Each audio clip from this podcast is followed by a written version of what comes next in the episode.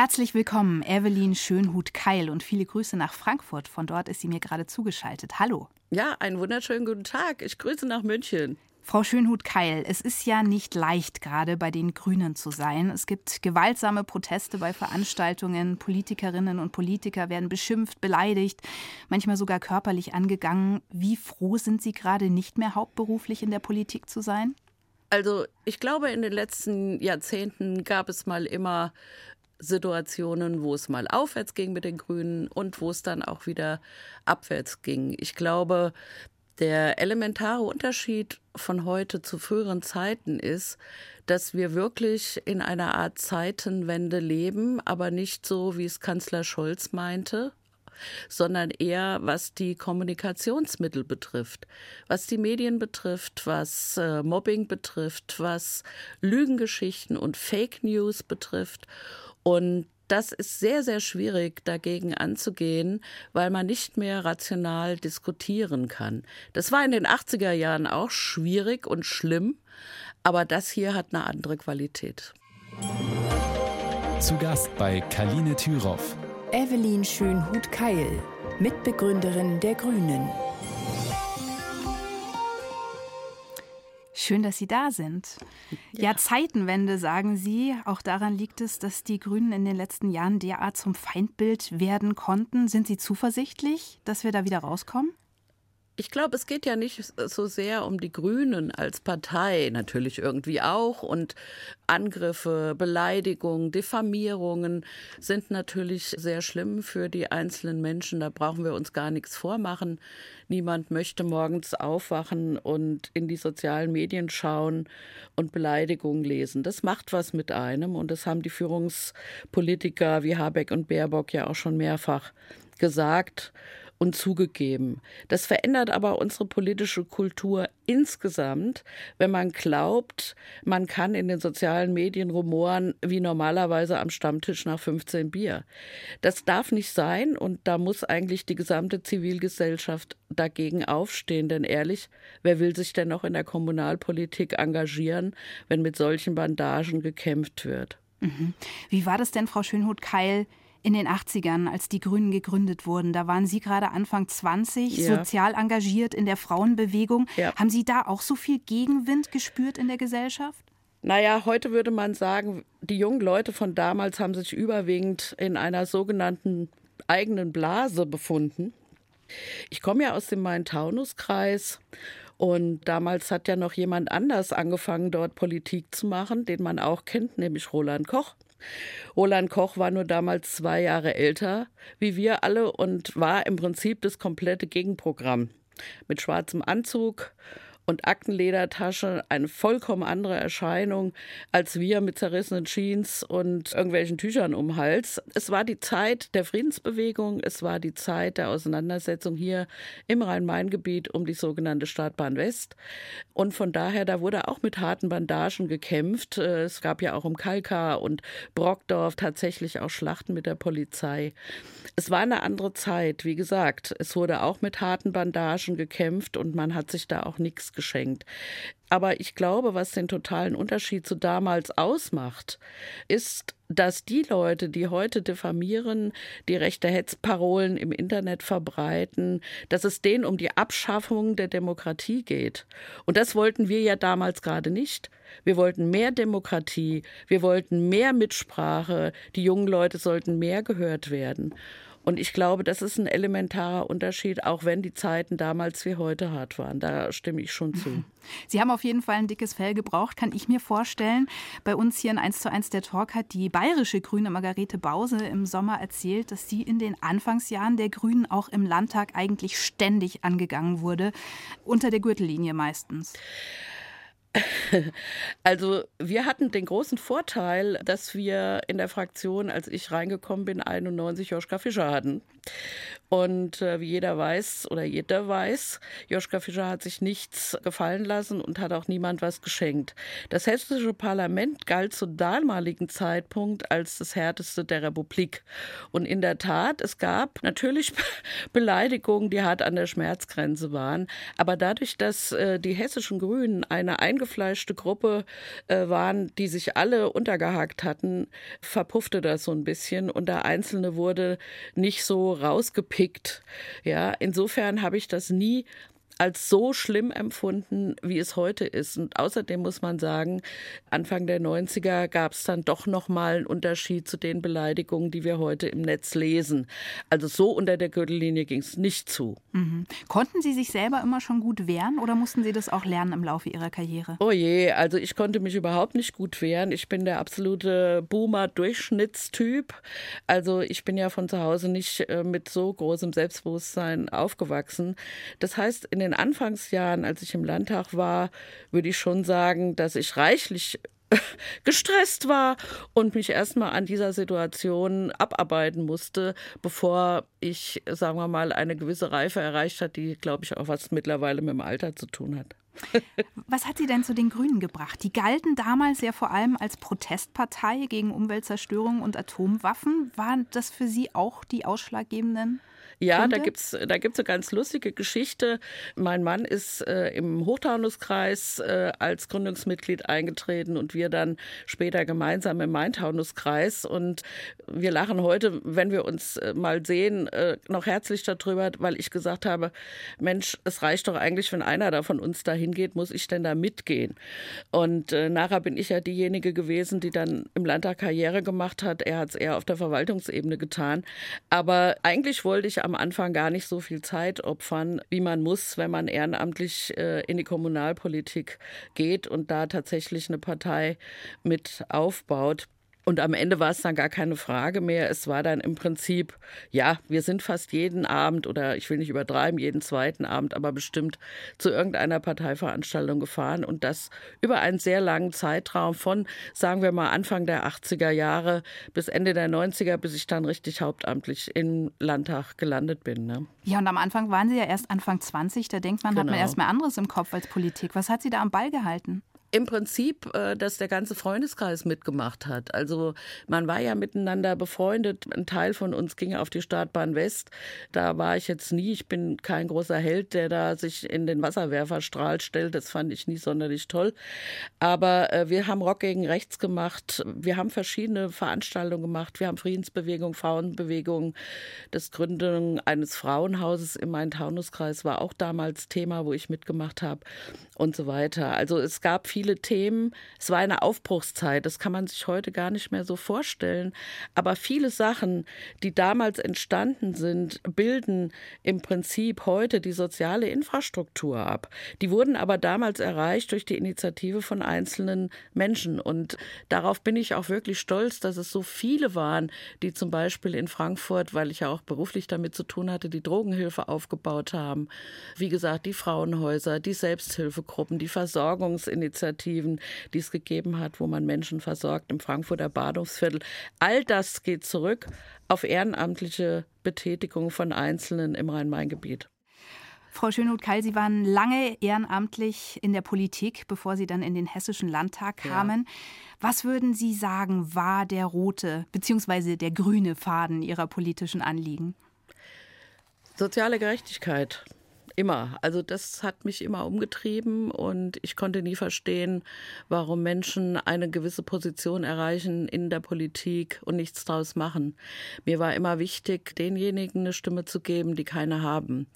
Und das war damals diffamiert von anderen Parteien als Klientelpolitik, ja. Oder Gedöns. Oder Gedöns, richtig. Wobei ich sagen würde, dass alle Themen um Jugend, Familie, Gesundheit, Frauen, Arbeit, Sozialordnung, Rehabilitation, Krankenhäuser und so weiter mit Sicherheit kein Gedöns sind, sondern die härteste Auseinandersetzung um Ressourcen, Geld und Personal, was wir ja heute auch äh, jeden Tag merken, äh, was sich aber damals schon angekündigt hat. Und deswegen fand ich die Äußerung von Schröder damals unmöglich.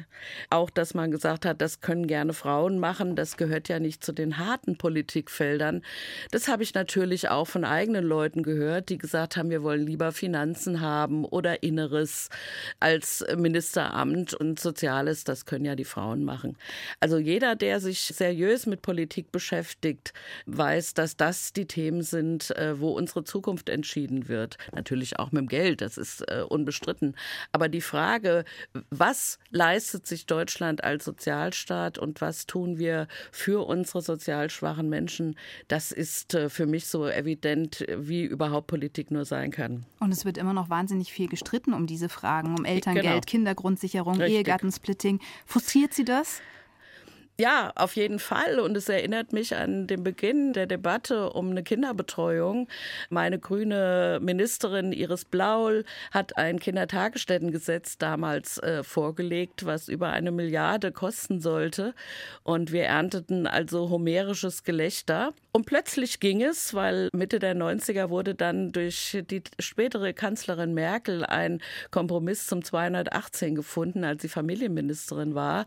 Und da hieß es, wenn wir diesen Kompromiss weitergehen und den 218 so halten, dann brauchen wir eine vernünftige Kinderbetreuung in Deutschland. Und das war im Prinzip der Startschuss. Und plötzlich öffneten sich die Türen und es gab eine vernünftige Kinderbetreuung auch in Hessen. Und wie wir alle wissen, krankt es im Moment nicht an dem Willen, sondern es krankt an dem Personal, an der vernünftigen Ausstattung und auch an der vernünftigen Bezahlung für Erzieherinnen.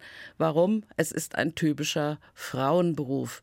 Bestimmt bestimmte Dinge, und das ist eigentlich das Dramatische, haben wir im Jahr 2024 immer noch nicht überwunden und das macht mich richtig sauer. Mhm. Aber Sie blicken vermutlich auch zurück auf viele Momente in Ihrer Karriere, wo Sie das Gefühl hatten, Sie konnten wirklich was bewegen. Was fällt Ihnen da als erstes ein? Als erstes fällt mir ein, dass ich zuständig war für die äh, Sozialpolitik, natürlich mit den Kolleginnen der SPD, damals in rot-grüner Verantwortung hier in Hessen unter Ministerpräsident Eichel. Und wir wir konnten die hessische Drogenhilfe auf vernünftige finanzielle Füße stellen. Das war für mich zum damaligen Zeitpunkt ein ganz großes Thema, weil sich dort ideologisch verbappt, wie manche waren, einfach überhaupt nichts bewegte. Und man nahm in Kauf, dass über 500 Menschen in den Parks äh, vor der Deutschen Bank lagerten und es kein Vor und kein Zurück gab. Und das war damals ein riesengroßer Fortschritt, der sogenannte Frankfurter Weg zusammen mit den Kolleginnen in Frankfurt, dass wir dort eine vernünftige Versorgung der Menschen erreichen konnten und sicherlich viele vor dem sicheren Tod bewahrten. Und der zweite Punkt ist natürlich, wie ich eben sagte, die Kinderbetreuung, aber das hefte ich mir nicht aufs Revers, sondern da waren auch sehr, sehr viele Menschen, insbesondere Frauen, daran beteiligt. Aber das war ein großer Schritt nach vorne. Sie haben ja eigentlich mal eine Ausbildung als Verwaltungsbeamtin gemacht und auch in unterschiedlichen Einrichtungen gearbeitet. War die Drogenhilfe da eigentlich auch dabei? Genau, also ich war bei einem großen Frankfurter Träger beschäftigt. Wir haben eine Ausbildungseinrichtung gegründet für ehemals Drogenabhängige. Und in diesem Zuge habe ich Frankfurter Frauenhäuser, Obdachloseneinrichtungen und Einrichtungen für psychisch kranke Frauen und Männer kennenlernen können in Frankfurt, was für mich als 20-jährige Person, die in ihrer eigenen behüteten Blase in einem Taunusdörfchen gelebt hatte, bis dato natürlich ein riesiger Schock war, was die Realität in dieser Welt ist und was es für brutale Situationen gerade hier in Frankfurt gibt. Aber sicherlich nicht nur hier in Frankfurt, sondern in jeder größeren Stadt in Deutschland. Und das muss mehr Augenmerk bekommen, als es im Moment hat. Und da tut sich leider im Moment relativ wenig. Wie haben Ihre Einblicke dort, Ihren Blick, Ihren eigenen Blick auf die Welt verändert? Kolossal, muss ich sagen. Also mir ist klar geworden, dass meine Welt äh, mit der Welt da draußen nur bedingt was zu tun hat. Es ist wichtig, dass sich junge Menschen mit Themen beschäftigen, die nicht zu ihrer eigenen Blase gehören, sich den Themen zum Beispiel der Obdachlosigkeit widmen wir hatten ja dann 1989 den Fall der Mauer und eine dramatische Veränderung in der Obdachlosenszene, auch hier in Frankfurt, aber sicherlich auch in München, Berlin, Hamburg und anderen Städten. Es hat sich grundlegend etwas verändert. Und um dieses Thema gibt es außer mit denen natürlich, die sich beruflich oder ehrenamtlich um diese Menschen kümmern, im Moment keine große Diskussion und das ist sehr bedauerlich. Dabei war Ihr Berufswunsch, habe ich gehört, ja eigentlich ein ganz anderer. Ja. Sie wollten ursprünglich Künstlerin werden. Wo haben Sie sich da gesehen? Ja, also es gab äh, ein weites Themenfeld. Also eigentlich wollte ich zum Theater. Ich wollte entweder ähm, Kostümbildnerin werden oder Maskenbildnerin werden. Das hat mich sehr interessiert. Also, wenn man so will, ein typischer Mädchentraum. Ich bin aber heute froh, dass mein Vater äh, gesagt hat, nee, geh du erstmal auf die Verwaltung und dann machst du eine vernünftige Ausbildung und dann kannst du dich immer noch mal umentscheiden. Heute würde ich sagen, öffentliche Verwaltung, auch die suchen übrigens Fachkräfte. Da kann man sehr viel mit anfangen, weil man in allen Bereichen arbeiten kann. Man kann sehr viel organisieren und das ist eine gute Grundlage gewesen, auch für meine politische Arbeit. Und die Politik und das Theater sind vielleicht manchmal auch gar nicht so weit auseinander. Gut, dass Sie das jetzt gesagt haben. das ist absolut richtig, ja. Also auch hier, ich sage immer, es gibt äh, eine Situation, die findet auf der Bühne statt und dann gibt es Kommunikation und Situationen mit Kollegen, das findet hinter der Bühne statt und da ist es wichtig, dass man mit allen noch im übertragenen Sinne auch gemeint ein Bier trinken gehen kann und sich in die Augen schauen kann. Mhm. Gibt es trotzdem manchmal so die Gedanken, was wäre wohl gewesen, wenn ich doch zum Theater gegangen wäre? Nein, das gibt es heute nicht mehr weil ich glaube, dass ich da nicht sonderlich glücklich geworden wäre, weil die Möglichkeiten, die ich in diesen Berufen, die ich gerade genannt habe, gehabt hätte, nicht so gewesen sind wie die, die ich hatte. Wer hat schon den Dalai Lama kennengelernt? Haben Sie? Wann ist das passiert? Ich habe ja vorhin erwähnt, dass Roland Koch aus dem Main-Taunus-Kreis kommt und der hat schon früh, da war noch JU-Vorsitzender, Kontakte zum Dalai Lama geknüpft und es gab immer mal wieder Veranstaltungen vor Ort. Aber die Krönung war natürlich eine Reise nach Dharamsala in Nordindien an der Grenze zum Himalaya-Gebirge 2005 wo es einer 60- oder 70-köpfigen, ich weiß gar nicht mehr genau, Delegation gelungen ist, sich durch die Widrigkeiten der indischen Verwaltung mit Koch und Journalisten und Vertreter der Wirtschaftsverbände durchzukämpfen und ihn persönlich an seinem Wohnort zu besuchen. Und das, muss ich sagen, war, wenn man so will, die Krönung meiner politischen Arbeit, äh, dabei sein zu dürfen und das zu erleben. Und man meckert ja oft rum, warum Politiker solche Reisen machen. Aber ich muss das insofern verteidigen, weil es eine unglaubliche Veränderung gibt, wie man die Welt sieht. Und da, man kriegt plötzlich ein ganz anderes Bewusstsein für politische Probleme. Und deswegen würde ich das immer wieder unterstützen wollen, dass äh, Menschen, die in politischer Verantwortung sind, sich auch äh, Menschen vor Ort in ganz anderen Ländern anschauen. Ist wichtig. 1 zu 1, der Talk auf Bayern 2. Kaline Thüroff im Gespräch mit Evelyn Schönhut-Keil, in kleinen Verhältnissen groß geworden. 1960 geboren, der Vater erst Malermeister, dann Briefträger, die Mutter Verkäuferin und das Geld in der Familie immer knapp. Woran haben Sie das gemerkt als Kind? Also das Geld war eigentlich immer Thema. Ich glaube auch nicht, dass es so außergewöhnlich für meine Generation war, sondern dass es so gut wie alle betraf. Also es gab in der Klasse vielleicht ein, zwei, die kamen aus ganz armen Verhältnissen und ein, zwei, die kamen aus reicheren Verhältnissen.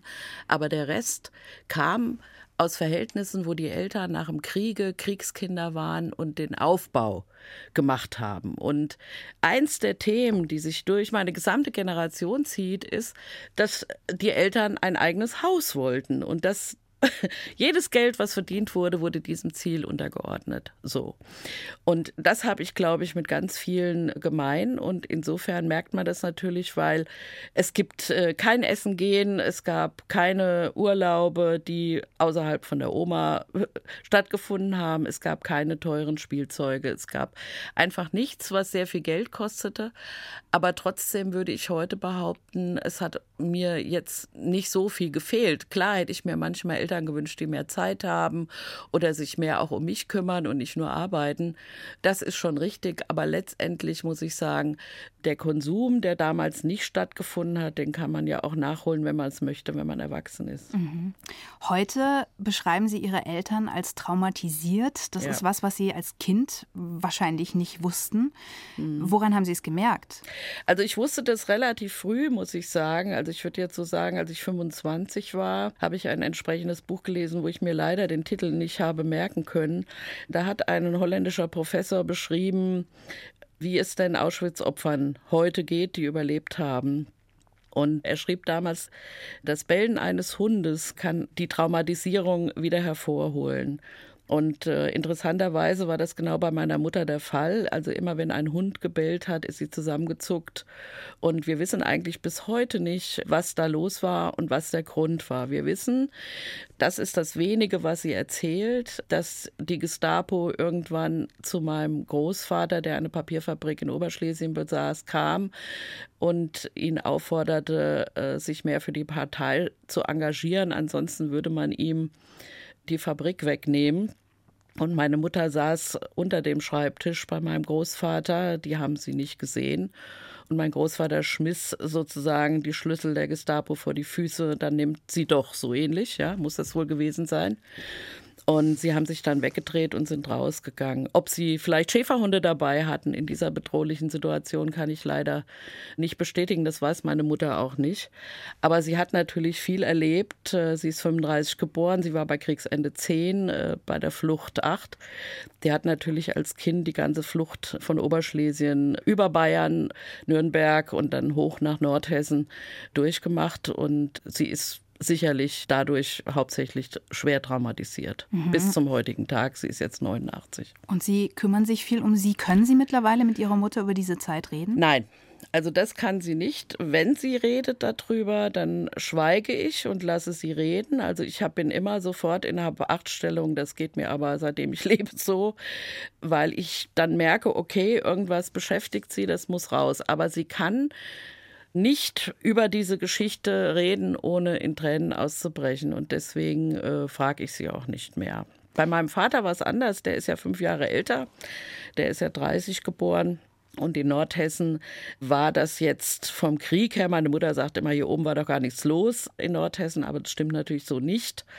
Aber mein Vater ist anders kriegstraumatisiert, weil er im Prinzip ein halbes Jahr zu jung war, um als letztes Aufgebot in die Wehrmacht eingezogen zu werden. Und er hat natürlich viele Freunde sterben, nicht sehen, aber gewusst, dass sie gestorben sind. Und das hat ihn ein Leben lang auch sehr beschäftigt, bis zu seinem letzten Atemzug. Mhm. Oft ist es ja so bei traumatisierten Eltern, dass die Kinder irgendwann anfangen, sich zu kümmern und Verantwortung zu übernehmen. War genau. das bei Ihnen auch so? Absolut. Also ich war sechs, sieben. Ich habe immer versucht, die Mutter zu trösten, sie zu beruhigen, wenn sie wieder sehr emotional war. Der Vater war ja meistens arbeiten.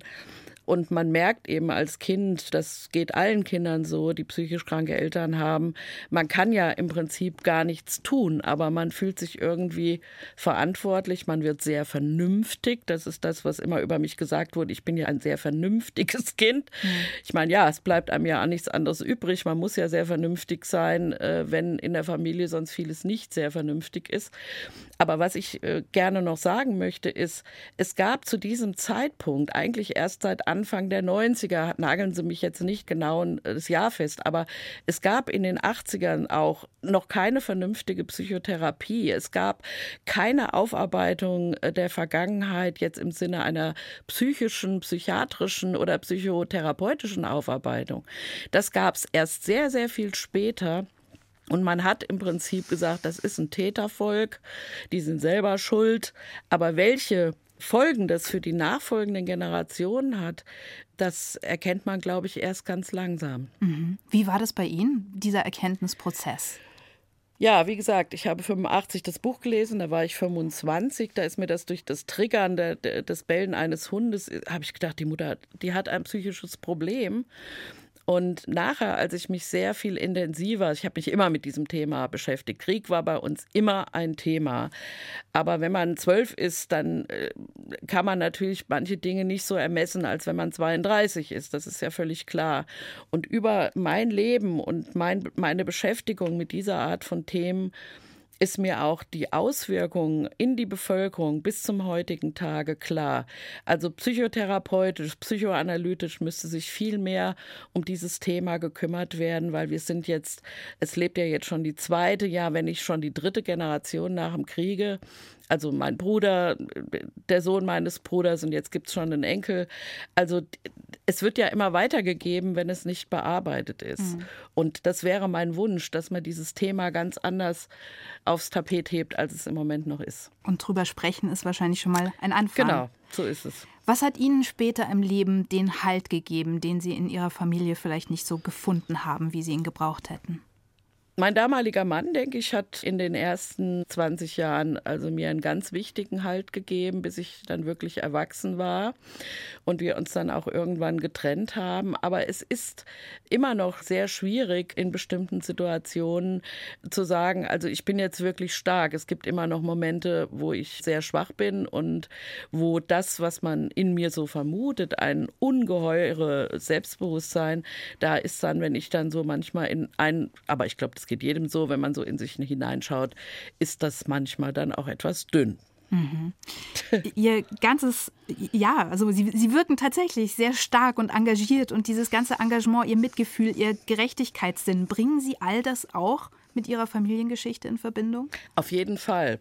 Also ich glaube, ich wäre nicht die Person, die ich wäre, wenn es eine andere Familiensituation gegeben hätte. Ich hätte mich nicht so früh mit verschiedenen Fragestellungen beschäftigt. Also Eugen Kogon, der SS-Staat zum Beispiel, oder Jürgen Thorwald, das Jahrhundert der Chirurgen. Das habe ich in sehr frühen Jahren gelesen und habe mich sehr mit äh, Biografien auch von Frauen beschäftigt, wie sie sich durchgekämpft haben.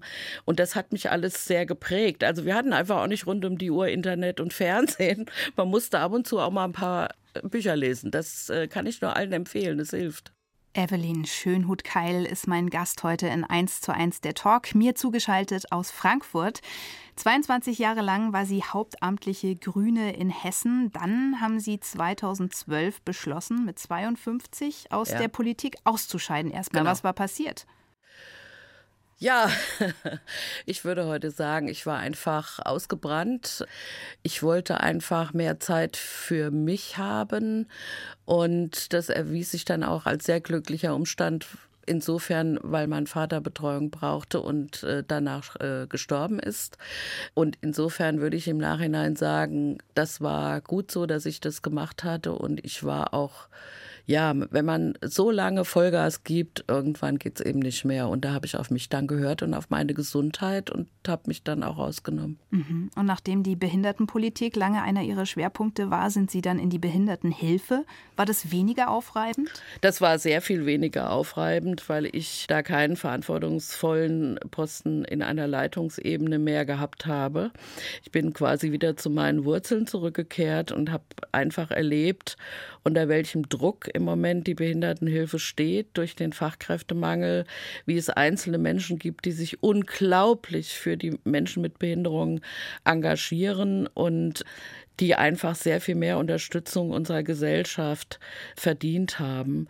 Und ich möchte an der Stelle auch ganz deutlich hervorheben, dass es für die gesamte soziale Infrastruktur eine komplette Katastrophe war, dass der Zivildienst äh, weggefallen ist. Viele Männer übrigens sind in der Behindertenhilfe kleben geblieben, sage ich mal in Anführungsstrichen, nach dem Zivildienst, weil sie einfach gesehen haben, was das für eine tolle Arbeit ist, was das für ein toller Job ist, sich mit Menschen zu umgeben, die nicht nur Hilfe brauchen, sondern einfach sehr interessante Persönlichkeiten sind. Und ich kann nur werben äh, dafür, dass man sich mehr in diesen Berufen auch umschaut, wo überall gute, tolle Menschen gebraucht und gesucht werden. Mhm. Also Fachkräfte, ein großes Thema. Was ja. sind in Ihren Augen noch Baustellen, Bedürfnisse in Sachen Behindertenhilfe und Integration? Was brauchen behinderten Menschen noch im Moment? Naja, sie brauchen ein anderes Verständnis. Also ich glaube, ich habe mich ja, wie Sie ja schon gesagt haben, auch mit dem Thema der Euthanasie beschäftigt. Und mittlerweile, also in dem, in dem Ort, wo ich herkomme, in dem Nachbarort, sind 700 Menschen umgebracht worden. Und immer wenn ich das erzähle, dass ich in diesem Verein bin, dann sagen die, das waren doch behinderte Menschen, sagen mir viele. Und dann sage ich ja. Und es klingt dann so, als ob das weniger schlimm wäre. Aber das sind ja keine Menschen zweiter Klasse, sondern sie brauchen mehr Würdigung, mehr Wertschätzung. Ja, man muss sie in die Mitte stellen und sagen, das sind Menschen, die brauchen zwar Hilfe, aber das bedeutet ja nicht, dass sie Personen zweiter Klasse sind. Und da war wirklich, muss ich sagen, in den 80er, 90er Jahren mehr Aufbruch, als es im Moment ist. Ich habe das Gefühl, im Moment kreisen die Menschen mehr immer um ihre eigenen Bedürfnisse. Demokratie ist wie so ein Supermarkt, wo man sagt, ich hätte das gerne, warum machen die das denn nicht? Da entsteht auch sehr viel, ja, so ein schlechtes Gefühl und das ist auch die Grundlage für Populismus. Ich glaube, unsere Gesellschaft wird nur dann zusammenstehen können, auch gerade in den ganzen Herausforderungen, die vor uns liegen, wenn wir verstehen, dass wir eine Gesellschaft sind, die nur zusammen die Herausforderungen, die vor uns liegen, stemmen kann. Und da gehören Menschen mit Behinderung genauso dazu, wie sozial schwache Menschen und alle, die am Rande der Gesellschaft stehen. Und da müssen wir uns gemeinsam engagieren und nicht immer mit den Fingern auf andere zeigen. Hauptsache ich, mir geht's gut. Das ist ein Egozentrismus, der dieser Gesellschaft überhaupt nicht gut tut. Mhm. Sie bemühen sich um Sichtbarkeit und darum, diesen Menschen ja ein Gesicht zu geben. Bleiben wir noch mal kurz bei den Euthanasieopfern. Also den Menschen, die im Nationalsozialismus aufgrund ihrer Behinderung ermordet wurden. Was sind das für Biografien, die Sie sammeln in Ihrer Arbeit? Also unser Verein Gedenkort Kalmenhof, äh, wo ich nicht die Hauptrolle spiele, sondern drei andere Menschen, die den auch begonnen haben. Wir kümmern uns darum, oder eine Person, Martina Hartmann-Menz, kümmert sich besonders darum, äh, Menschen sichtbar zu machen. Sie geht in die Archive holt Bilder, sofern vorhanden, hervor und schaut, was ist denn das individuelle Schicksal dieses Kindes, dieser Jugendliche, dieses Jugendlichen gewesen. So. Und das finden wir so unglaublich wichtig, weil es nützt ja nicht, wenn ich sage, es sind 700 Kinder oder Jugendliche da ermordet worden. Man hat sie zum Verhungern einfach in einen Raum gesperrt und hat den Schlüssel weggeschmissen. So, das sind ja alles so, ist schon grauenvoll genug, aber es ist eigentlich so abstrakt. Aber wir können erst dann das Geschehene wirklich begreifen, wenn wir das Gesicht sehen zu diesem unfassbaren Grauen, was sich Anfang der 40er Jahre in Deutschland, in Hessen und in meiner Nachbargemeinde abgespielt hat. Und Itstein steht ja nun für ganz viele Zwischenanstalten, wo die Menschen dann am Ende, in Hessen war es Hadamar, im Verbrennungsofen gelandet sind und vergast wurden vorher. Also das ist im Moment etwas, wo ich die Zeit richtig finde, das ganz laut zu sagen, wozu Menschen fähig sind, wenn die ideologische Grundlage zum Hass gelegt wurde. Mhm. Ich nehme an, Sie arbeiten da auch wahrscheinlich mit Nachfahren und Angehörigen zusammen. Wie viel wissen die eigentlich selbst über die Geschichte der Euthanasieopfer? Also wir hatten gerade letztens äh, hatten wir ein Gespräch mit einer Frau in meinem Alter, wo der Vater am Sterbebett zu ihr gesagt hat: Bitte kümmere dich um meine Schwester und sie war ganz überrascht, dass der Vater eine Schwester hatte. Es war eine junge Frau mit Down-Syndrom, wo aber leider die Behörden nicht so willig waren, ihr zu sagen, wo denn letztendlich die Schwester gelandet ist. Und über viele Umwege hat sie dann von unserem Verein gehört und hat die Schwester gefunden. Sie kam aus Nordrhein-Westfalen und die Schwester ist in Itstein umgebracht worden. Und sie steht auf einer Gedächtnisstele mit Namen in Itstein. Und dadurch konnten die äh, Leute im Verein ihr wirklich etwas über ihre Biografie ihrer Tante sagen, die in der Familie immer verschwiegen wurde. Also solche Situationen, und das war letztes Jahr, kurz vor Weihnachten. Also mhm. sehen Sie, es ist immer noch nicht alles aufgearbeitet, es ist immer noch nicht alles bekannt. Das brauchen wir aber, um zu verstehen, wozu Menschen fähig sind. Das ist gerade in der heutigen Zeit, wo so viele Menschen glauben, es würde ja nichts ausmachen, wenn man eine rechtsradikale Partei wählt oder Parteien, die populistisch sind, die den Leuten einfache Lösungen für schwierige Sachverhalte verkaufen. Das ist äh, wirklich eine sehr bedenkliche Entwicklung in Deutschland und deswegen machen wir das auch für die Menschen, aber auch für die politische Diskussion. Zu Gast bei Kaline Thüroff. Evelyn Schönhut-Keil, Mitbegründerin der Grünen. Das war sie in den 80ern in Hessen, obwohl sie eigentlich mal davon geträumt hat, Künstlerin zu werden, hat sie uns vorhin erzählt. Frau Schönhut-Keil, was ist denn aus der Künstlerin in Ihnen geworden? Durfte die sich auch mal ausleben zwischen der Politik und all ihrem sozialen Engagement? Oh je. also das ist leider nicht so viel geworden. Also selbst wenn ich mal was male oder zeichne, dann ist das nur für mich und zur Entspannung. Ich glaube auch mittlerweile nicht mehr, dass ich ein besonderes Talent habe, auch wenn ich Spaß daran habe, etwas zu tun. Aber das war es dann auch schon. Mein Hobby sind Filme, ist Cinema im Allgemeinen. Damit beschäftige ich mich lieber, als dass ich ja, doch, was male natürlich schon. Gerne. Ja, immer mal wieder. Ich hoffe, Sie haben es jetzt nicht mit Absicht verschwiegen, aber ich bin auch auf ein Buch gestoßen, das Sie geschrieben haben. Ja. Das ist überraschenderweise keines über die hessische Sozialpolitik, nee. sondern ein Psychothriller mit dem Titel Gefühlskalt. Ja. Kurze Zusammenfassung der Handlung.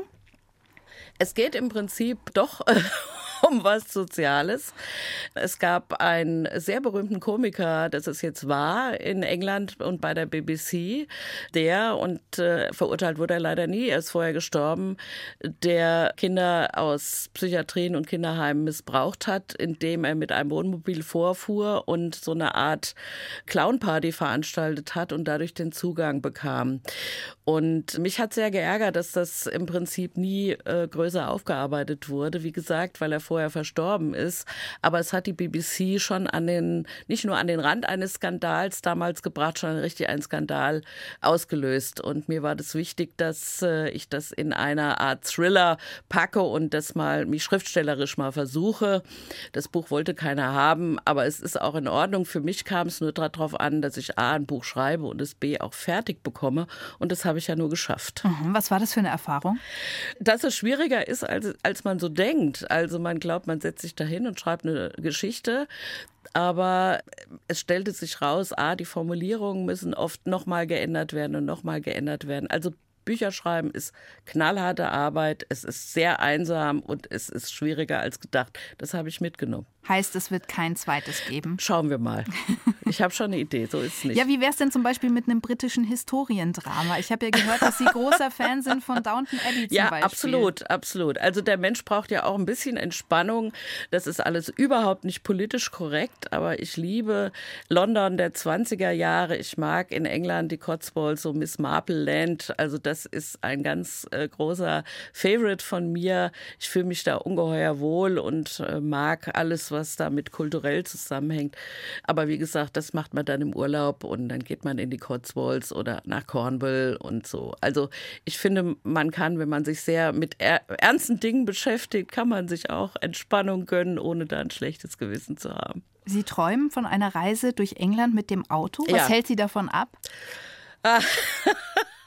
In erster Linie das Linksfahren, glaube ich.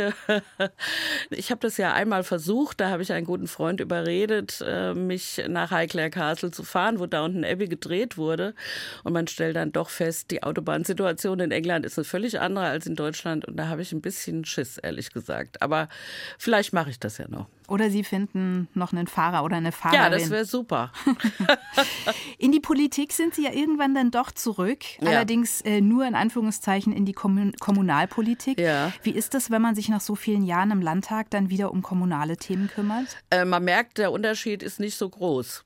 Also es gibt knallharte Themen. Bei uns war es letztlich im letzten halben Jahr war es die Frage der Windenergie. Es gibt äh, Auseinandersetzungen, die sehr persönlich anschuldigend verlaufen. Es gibt Menschen, äh, mit denen kann man nicht reden. Es gibt andere, mit denen kann man reden. Der Diskurs ist schwierig. Also es ist im Prinzip genau wie im Landtag auch. Äh, ja, nur dass die Menschen das ehrenamtlich machen. Auch hier gibt es sehr viele engagierte Menschen und es gibt äh, Menschen, die weniger engagiert sind.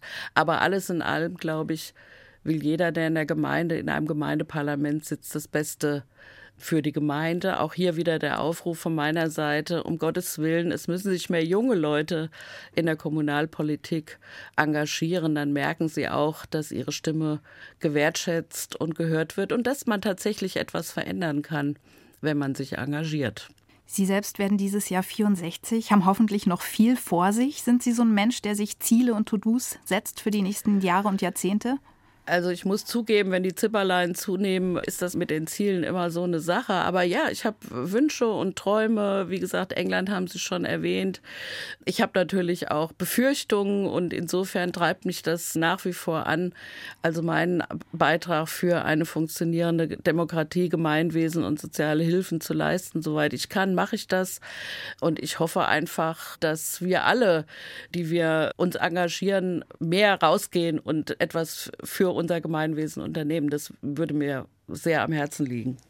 Evelyn Schönhut-Keil in 1 zu 1 der Talk auf Bayern 2. Ich sage vielen Dank für Ihre Zeit und schicke viele Grüße nach Hessen. Danke, gerne. Ich schicke es zurück. Das Gespräch mit Evelyn Schönhut-Keil finden Sie zum Nachhören in der ARD-Audiothek. Und dort können Sie auch den Podcast Immer diese Bayern hören über bayerische Extrawürste. Da geht es darum, wann, wo und warum Bayern in vielen politischen Entscheidungen anders abgebogen ist als andere Bundesländer und welche Auswirkungen das bis heute hat in der ARD-Audiothek und überall da, wo es Podcasts gibt.